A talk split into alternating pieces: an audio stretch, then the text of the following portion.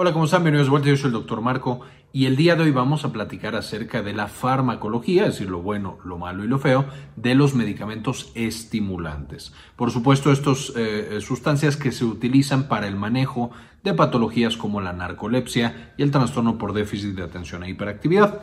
Recordando que habrá pacientes específicamente en este campo del TDAH que no requieran tratamiento farmacológico. Pero bueno, necesitamos saber usar estos fármacos, entonces vamos a ver sus características generales. Hablemos entonces de la farmacología del metilfenidato, el modafinil y las anfetaminas, todos estos estimulantes utilizados para diferentes patologías como vamos a ver, lo bueno, lo malo y lo feo. Y aquí tenemos justamente una imagen de la estructura molecular de este eh, compuesto. Ahora, ¿qué son estos estimulantes? Son medicamentos que incrementan principalmente la dopamina, aunque también la noradrenalina en diferentes componentes del sistema nervioso central, tales como corteza cerebral, ahí justamente facilitando todos estos procesos de atención y de vigilia, pero también otras estructuras como el sistema de recompensa, particularmente el núcleo accumbens. Para recordar un poquito más del núcleo accumbens y su componente y cómo funciona con el sistema de recompensa, les recomiendo que vean el video del sistema de recompensa que les dejo acá arriba el enlace eh, en el que nos metemos a fondo a ver este sistema. Estos estimulantes van a ser utilizados para principalmente promover la vigilia, como en la narcolepsia, pacientes que se quedan dormidos de manera espontánea, también un poquito en pacientes que tienen narcolepsia o no narcolepsia, sino somnolencia por alguna otra causa, como síndrome eh, de apnea obstructiva del sueño, que son pacientes que literal se están quedando dormidos en cualquier sitio de día, entonces no pueden manejar y otras cosas, se pueden utilizar estos estimulantes. Y finalmente para la atención y específicamente para el trastorno por déficit de atención e hiperactividad recordando que no todos los pacientes lo requieren, pero habrá pacientes que sí se beneficien de este tipo de tratamientos siendo niños o incluso también siendo adultos. Van a tener una alta eficacia, entonces sirven bastante para este tipo de patologías. Sin embargo, el perfil de seguridad puede llegar a ser complejo.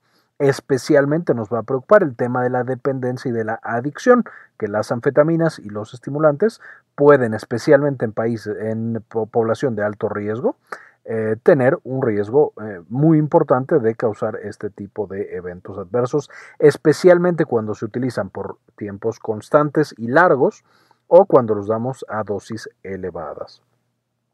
Finalmente, los estimulantes van a ser terapia de primera línea para TDAH, de nuevo trastorno por déficit de atención e hiperactividad, pero también utilizado en otras cosas como narcolepsia, como fatiga de muchos tipos y de muchas causas, y algunas otras patologías.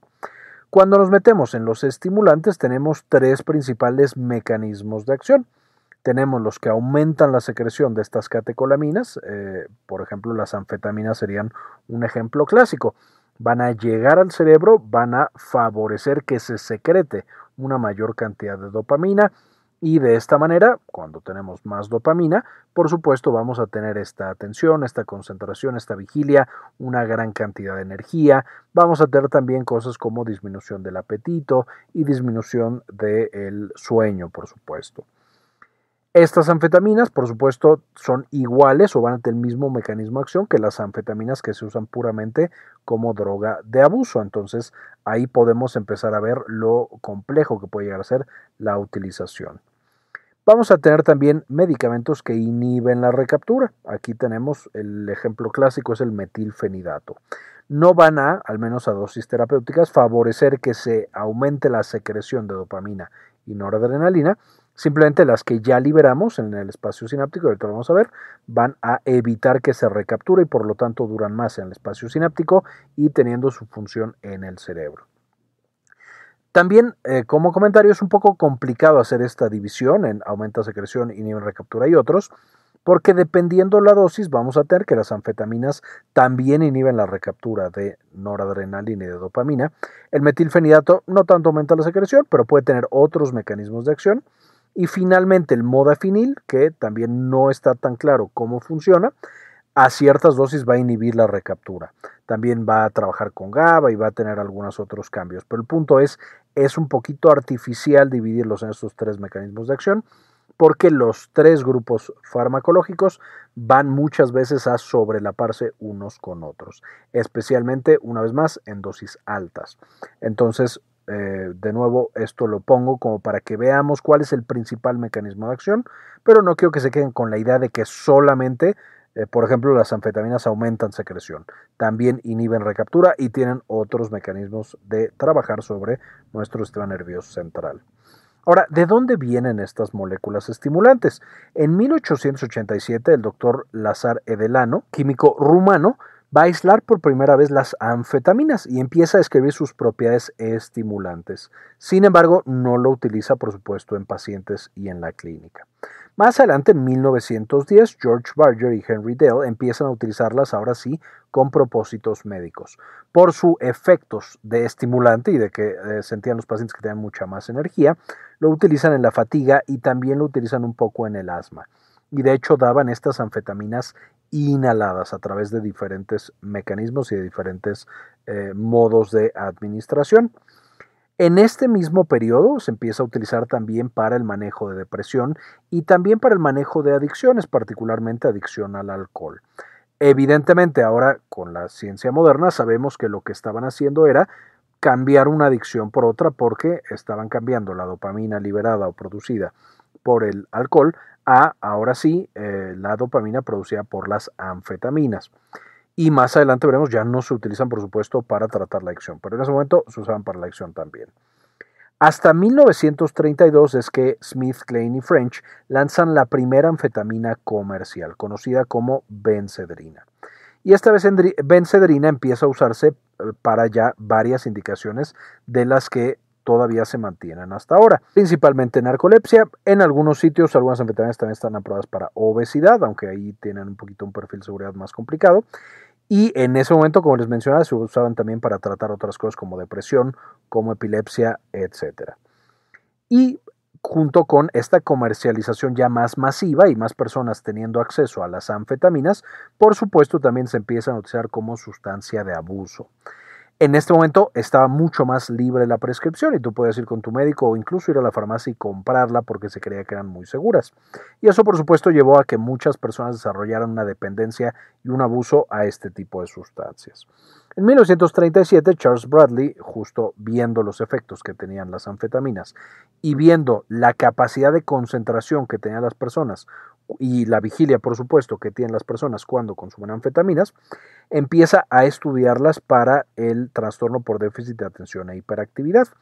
Y ve que los pacientes con TDAH no solamente se concentraban más, sino que podía incluso llegar a calmarlos, de nuevo por todas las alteraciones neurobiológicas que ya hemos explorado en el video de TDAH, que ya les dejé el enlace acá arriba para que puedan consultar. Entonces lleva a que el paciente esté más tranquilo, esté más enfocado e incluso mejoren cosas como depresión y ansiedad en esos pacientes particulares. Muy diferente a un paciente que no tiene estos cambios neurológicos del trastorno por déficit de atención e hiperactividad, en el cual las anfetaminas, por supuesto, pueden causar ansiedad. Más adelante, las anfetaminas se vuelven más populares todavía. En la Segunda Guerra Mundial, las tropas panzer alemanas, por supuesto del ejército nazi, usaban anfetaminas durante la estrategia de Blitzkrieg, que era esta estrategia de moverse extremadamente rápido sobre el campo enemigo y conquistar territorios antes de que el enemigo pudiera reaccionar. De hecho, mencionaban los soldados franceses cuando veían a los alemanes que no podían creer cómo es que trabajaban y tenían tanta actividad los soldados alemanes. Y entonces, al menos en estos inicios de la Segunda Guerra Mundial, eh, las anfetaminas jugaron un rol esencial en la conquista alemana del resto de Europa. En 1954, buscando medicamentos más seguros, porque ya se encontraba no solamente el tema de la dependencia, que de nuevo siempre ya sabíamos que se usaba como sustancia de abuso, sino se empiezan a encontrar también algunos eventos cardiovasculares, justo porque estamos teniendo demasiada noradrenalina y dopamina, no solo en cerebro, sino también en el sistema periférico. Y entonces ahí es cuando aparece el metilfenidato y empieza la comercialización como Ritalin. Este metilfenidato, ya lo vimos, no va solamente a yo me lo tomo y se libera mucha más cantidad de dopamina y noradrenalina. Por supuesto, entonces, mientras más anfetamina, pues más lo voy a tener y más dependencia y también más eventos adversos independientemente de la dependencia. Con el metilfenidato, como yo no soy capaz de con el medicamento aumentar la secreción de noradrenalina y de dopamina, entonces, uno, la dependencia o el potencial para dependencia es menor, no es tan adictiva como las anfetaminas, aunque todavía lo es. Y por otro lado, eh, no voy a tener los otros eventos adversos de manera tan frecuente. La taquicardia, la ansiedad, de nuevo en estos pacientes que no son, eh, que no tienen estas alteraciones neurológicas asociadas al TDAH. Entonces, bueno, ya teníamos un mejor medicamento, el metilfenidato, empiezan a utilizarse más y más. En los 60 se populariza el uso de anfetaminas justo para el control del peso en pacientes con obesidad y también empieza a utilizarse mucho en personas de alto rendimiento, principalmente atletas, justamente para rendir mucho más. En la actualidad seguramente habrán escuchado incluso que personas que están en carreras muy demandantes y que por alguna razón quieren algún tipo de estimulación, también llegan a utilizar este tipo de fármacos. Por supuesto, no está indicado para eso y puede ser muy peligroso. Solo menciono que es algo de lo que también tenemos que estar pendientes y monitorizando si algún paciente no está cayendo en este tipo de uso incorrecto. Y no es hasta el 2002, es decir, pasaron 48 años desde que se empieza a comercializar el metilfenidato, que se empiezan a desarrollar medicamentos para el TDAH que no son estimulantes. Específicamente dos que no vamos a ver en este video, que son la atomoxetina y la guanfacina que también son bastante utilizados y en unas eh, poblaciones específicas pueden ser mejores todavía que anfetaminas o que metilfenidato, aunque una vez más el metilfenidato y las anfetaminas son la terapia de primera elección por su gran eficacia en TDAH. Entonces, bueno, de nuevo tenemos estos dos que no son estimulantes, sin embargo no son de los más utilizados. Todavía hay una gran importancia para estos otros. ¿Cómo es que funcionan? Ya lo hemos visto en videos pasados cuando vimos dopaminas y, noradrenalina, pero básicamente tenemos las dos neuronas, la neurona 1 y la neurona 2. Y para que nosotros, por ejemplo, estemos despiertos o estemos concentrados, necesitamos que neurona 1 produzca dopamina y la libere al espacio sináptico. Y entonces la neurona 2 dice, ok, hay dopamina, me voy a concentrar. Por supuesto, esto es una súper simplificación. Ya en los otros videos lo hablamos con detalle eh, mucho más molecular.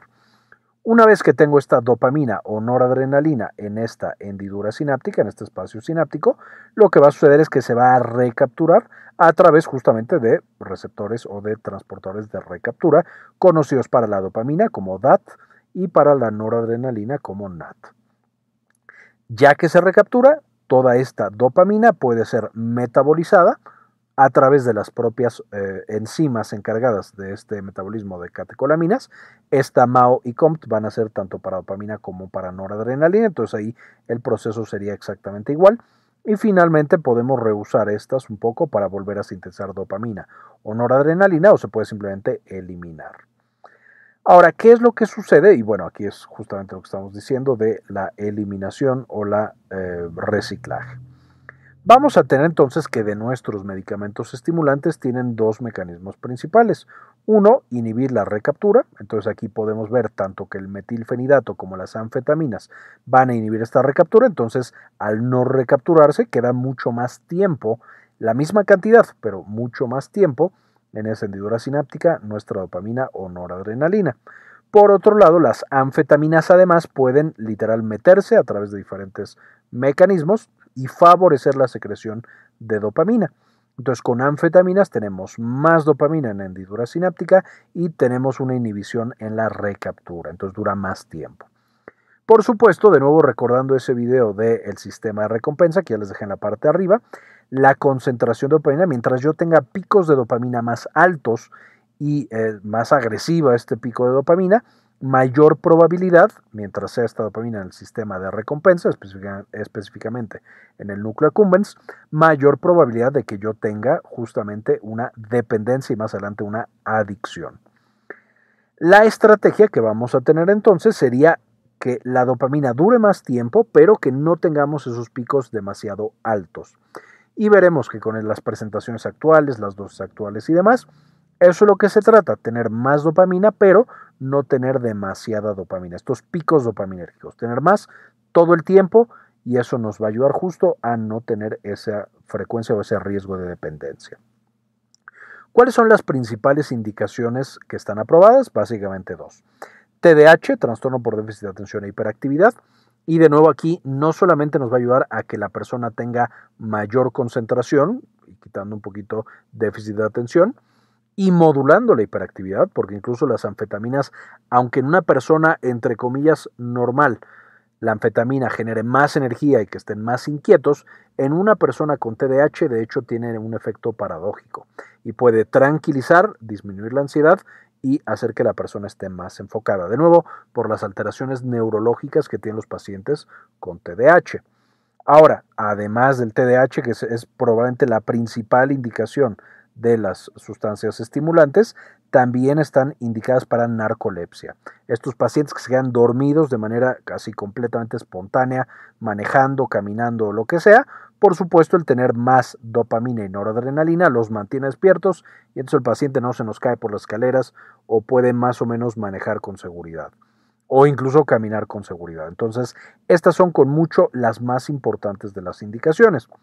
Ahora, están también en estudio y incluso algunos lugares en los que ya está aprobado, otros no. Entonces, solo lo pongo aquí como cosas para los que de pronto se pueden llegar a utilizar.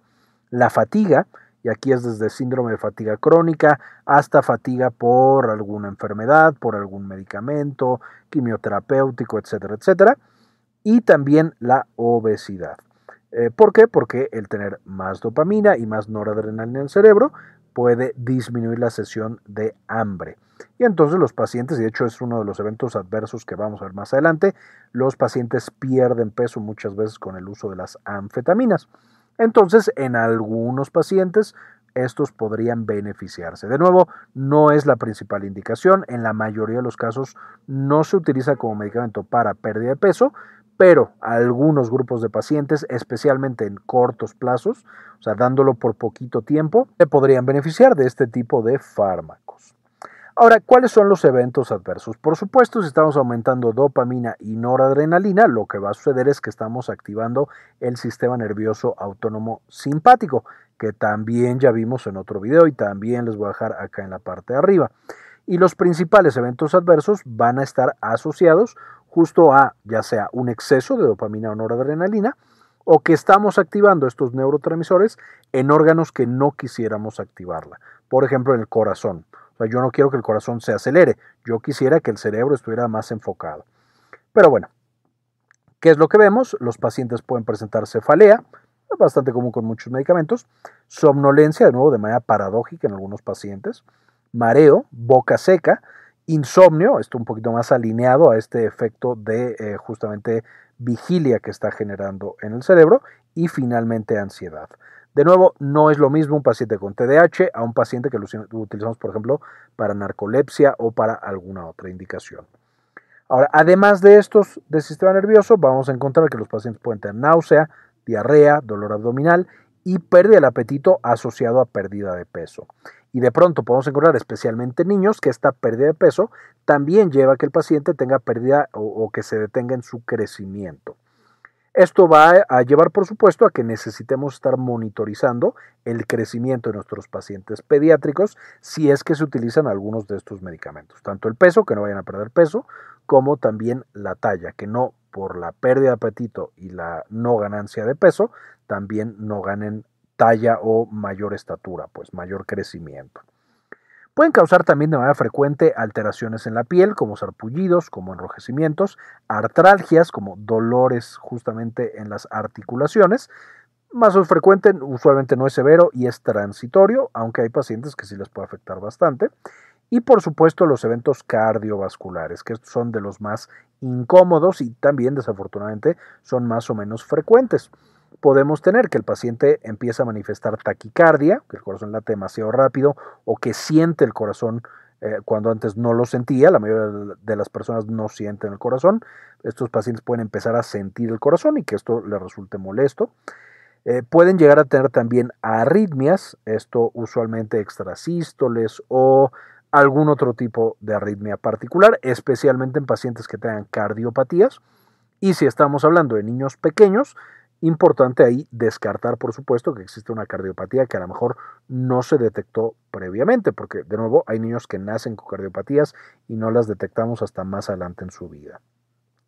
Y finalmente hipertensión. Usualmente vamos a tener una presión más elevada cuando estamos consumiendo estos medicamentos. Entonces, si el paciente por alguna razón ya tiene hipertensión, entonces puede llegar a ser más peligroso la administración de estos medicamentos. Finalmente, una de las más severas va a ser el síndrome neuroléptico maligno, que esto sería esencialmente una sobrecarga de dopamina Justamente ya lo vimos en algunos otros videos, como de antipsicóticos y de otros medicamentos que trabajan sobre dopamina. No voy a meter mucho en esto, ya después tendremos un video de síndrome neuroléptico maligno. Solo tengan en mente que esta es la manifestación más severa de eventos adversos asociados justamente a los eh, estimulantes. Ahora, ¿con qué no debemos combinarlos? Primero que nada con antihipertensivos, justamente porque le quitan el efecto. Si el paciente necesita bajar la presión arterial y le damos un estimulante, ya ese antihipertensivo no va a funcionar como debería y podemos hacer que el paciente muy tranquilo se está tomando el medicamento, pero está con una hipertensión mal controlada, con todos los eventos adversos y las complicaciones que eso nos puede traer. No combinar con alcohol, ¿Por qué? Porque incrementa el potencial adictivo, tanto del alcohol como de las anfetaminas, incluso también de los otros estimulantes. Y además vamos a tener que el alcohol junto con los estimulantes pueden ambos causar hipertensión. Un par de complicaciones más, pero principalmente hipertensión. Entonces, con alcohol y por supuesto con cualquier otra sustancia de abuso, tratar de no combinar nunca es decir, no combinar con idealmente benzodiazepinas, que pueden ser bastante adictivas, no combinar con nicotina, que por supuesto es extremadamente adictiva, no combinar con opioides, no combinar con todos estos medicamentos eh, que usualmente pueden llegar a causar adicción porque se potencia estos efectos adictivos muchas veces. No combinar con otros agonistas dopaminérgicos, estos principalmente usados en eh, tratamiento de la enfermedad de Parkinson, por supuesto. De hecho, los estimulantes de pronto se pueden llegar a prescribir en pacientes con Parkinson, pero esto puede llegar a ser complicado porque le estamos dando, digamos, dopamina por los dos lados. Por un lado le doy L-Dopa, que se transforma en dopamina el cerebro y mejor paciente con enfermedad de Parkinson, y por otro lado no dejo que esa dopamina se reabsorba o no estoy dejando, o más bien estoy favoreciendo que se secrete más dopamina. De nuevo, habrá pacientes que se beneficien, pero es una evaluación muy, muy especializada que tiene que hacer el médico neurólogo o geriatra que se dedique justo a enfermedad de Parkinson. No combinar con antidepresivos tricíclicos porque estos también inhiben la recaptura de noradrenalina y entonces ahí podemos tener una, digamos, sobrecarga de noradrenalina que también puede ser bastante, bastante compleja y finalmente con antipsicóticos que son antagonistas de dopamina, especialmente de 2. Esto puede llevar también a complicaciones importantes porque yo estoy teniendo mucha más dopamina que no se pega a receptores de 2. Por supuesto, eso va a llevar a que se pegue mucho más a receptores de 1 y entonces hago ahí una mezcolanza horrible y el paciente puede tener eventos adversos importantes. Y estos antipsicóticos son de extrema importancia también porque los pacientes con TDAH, por ejemplo, que tienen una frecuencia elevada de padecer depresión y ansiedad, de pronto pueden haber recibido dentro de su tratamiento antipsicóticos, a lo mejor a dosis bajitas, pero cuando de pronto no se ve bien qué otra cosa está tomando el paciente, yo le receto el estimulante, alguien más le recetó el antipsicótico en dosis bajas y de ahí se puede hacer una mezcolanza muy complicada. De nuevo, si el mismo médico está prescribiendo ambos, el mismo médico psiquiatra bien entrenado, por supuesto, eso eh, está correcto, digamos. Pero mucho cuidado cuando los estamos combinando. Ahora, ¿cuáles son los ejemplos justamente de estos fármacos? El metilfenidato, vamos a darlo de 10 a 15 miligramos por día, dividido en cada 8 horas y podemos irlo incrementando muy despacio hasta llegar a 60 miligramos día, dependiendo la necesidad del paciente, la edad y algunos otros parámetros. Y justo hay que empezar a dosis bajitas y ir ajustando. Después, el ejemplo de eh, justamente una anfetamina, lisdexanfetamina. Esta vamos a empezar la 30 miligramos día, se da una vez al día, es decir, cada 24 horas.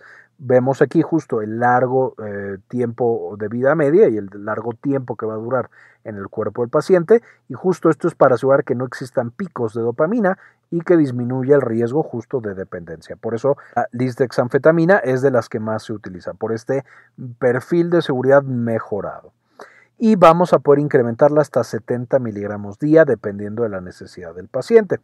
Ahora, con las anfetaminas, con todas las, que estoy presentando, pero particularmente con las anfetaminas, es importante que cada X tiempo con nuestros pacientes, si se está manteniendo el medicamento, estemos evaluando para dependencia. Y además de dependencia, para algún otro abuso o abuso de alguna otra sustancia, porque puede llegar a aparecer. De nuevo, los pacientes con TDAH maltratada principalmente o sin tratamiento, tiene un mayor riesgo de abuso de sustancias. Entonces, mucho cuidado ahí, hay que estar muy pendientes y evaluar dependencia de manera frecuente con estos pacientes. Finalmente, el modafinil Vamos a dar 150 miligramos cada 24 horas hasta 250 miligramos día que podemos incrementarlo. El modafinil no lo mencioné mucho, el mecanismo de acción no es completamente conocido. De nuevo, puede inhibir la recaptura de noradrenalina y dopamina y también cambia la manera en la que funciona el sistema GABAérgico en el sistema de recompensa. El perfil de seguridad o de dependencia, que tan activo es, es por supuesto, primero que nada, la lisdexanfetamina, como la más adictiva, y de ahí metilfenidato y finalmente modafinil. Habrá pacientes que sea más fácil que se vuelvan dependientes a una u otra, pero en términos generales más o menos así es la distribución. Finalmente, algunos comentarios finales. El uso crónico puede llevar a dependencia y adicción. Si es posible y si el paciente lo aguanta, habría que considerar el uso agudo, es decir, tengo exámenes o tengo este periodo muy importante o tengo esta otra cosa, ya estoy teniendo todo mi tratamiento no farmacológico para el TDAH, hablando particularmente del TDAH, y este, voy a ayudar a ese paciente con la prescripción de un fármaco de este tipo, pero no darlo todo el tiempo, especialmente si no puedo monitorizar este tema de dependencia y de adicción, que de nuevo, de manera crónica, es un riesgo importante. Punto número dos, monitorizar otras enfermedades mentales, principalmente el paciente con TDAH, aunque también es cualquier paciente que use este tipo de fármacos, estar monitorizando dependencia y adicción, pero también depresión y ansiedad, porque si el paciente pronto tiene depresión, eso puede llevar a que sea más probable la dependencia a la anfetamina y algún otro eh, medicamento estimulante. Lo que les mencionaba, uso de, por periodos de alta demanda, no usar de manera crónica si puedo evitarlo. Si voy a usarlo de manera crónica, tiene que ser bajo la supervisión de un médico psiquiatra bien entrenado, por supuesto, en este tema de dependencia y estar mandando a este paciente a que lo monitorice de manera frecuente. Eh, hay que descartar enfermedades cardíacas, especialmente en niños, por supuesto en cualquier paciente, pero en niños que pueden tener cardiopatías desde el nacimiento o ya pacientes adultos que tengan riesgo de cardiopatías o de enfermedad cardiovascular de adulto. Entonces también ahí hay que tener, por supuesto, bastante cuidado. Ya mencionamos también, no todos los pacientes con TDAH requieren estimulantes, hay muchos que responden solamente a tratamiento no farmacológico. Hay que monitorizar peso y talla en niños, de nuevo por esto que mencionamos de la pérdida de peso y por lo tanto la pérdida de ganancia ponderal y de talla y todo lo demás. Eh, importante mencionar que especialmente las anfetaminas pueden llegar a causar psicosis porque tengo tanta dopamina que, justo como si tuviera similar a la esquizofrenia, puedo tener alucinaciones y de nuevo psicosis como ya hemos visto en el video de esquizofrenia, que por supuesto también les dejo acá arriba el enlace para que lo puedan checar. Entonces cuidado especialmente con anfetaminas y dosis altas o combinando algunos de estos medicamentos puede llegar a ser eh, o pueden llegar a sí, ser una causa de psicosis. Pueden reducir, como todos los antidepresivos y estimulantes del sistema nervioso central, pueden reducir el umbral convulsivo y por supuesto llevar a que un paciente presente una convulsión si es que ya tenía epilepsia o ahí le descubrimos la epilepsia a los pacientes. Y en algunos pacientes pueden causar agresividad y pueden causar tics, como tics motores, movimientos involuntarios. Entonces, también estar monitorizando cuando empezamos este tipo de fármacos que el paciente no vaya a presentar algunas de estas características. Básicamente, esta es la información que quería compartirles el día de hoy. No quiero irme sin antes agradecer a las personas que han decidido apoyar al canal con una donación mensual de 1 o de 2 dólares al mes. Y este video en particular dedicárselo a Carlos Ramírez Quintero, Pablo Antonio, Alaina ZM, Gilberto Argueta, Kiara Gallosa, doctora Susana Vidal, Enrique Segarra, Cookies Juárez, Yami Pascasio, Ana Karen Tejeda, Sandy Oliva, Malena Carrascosa, Matías Hernández, Luis Fernando Zacarías, Luis Ernesto Peraza y doctora Milis. Muchísimas gracias por todo el apoyo que nos brindan para hacer este tipo de investigaciones y poder compartirla con todos los demás de manera gratuita. Y finalmente les dejo las referencias de las que saqué la mayor parte de este video para que puedan consultarlas y aprender mucho más de los medicamentos estimulantes. Este video es en parte posible gracias a nuestra tienda en línea, Synapsis Store. En Synapsis Store puedes encontrar mucho nuestro material educativo y los libros que hemos estado publicando para tenerlos para llevar. Entonces encontrarás, por ejemplo, la farmagrafía del dolor, que es nuestro pequeño libro de consulta y referencia en cuanto al uso de fármacos para el dolor, en, todos estos que se utilizan, gabapentinoides, antidepresivos, opioides, etc. Y por supuesto también las presentaciones de los videos que ves en el canal. Entonces también aquí podrás encontrar estos para que los uses como eh, más te convenga. Muy bien, esto fue todo por el video, espero les gustara, le entendieran y eh, con esto terminamos. Muchas gracias por ver y como siempre, ayúdenos a cambiar el mundo, compartan la información.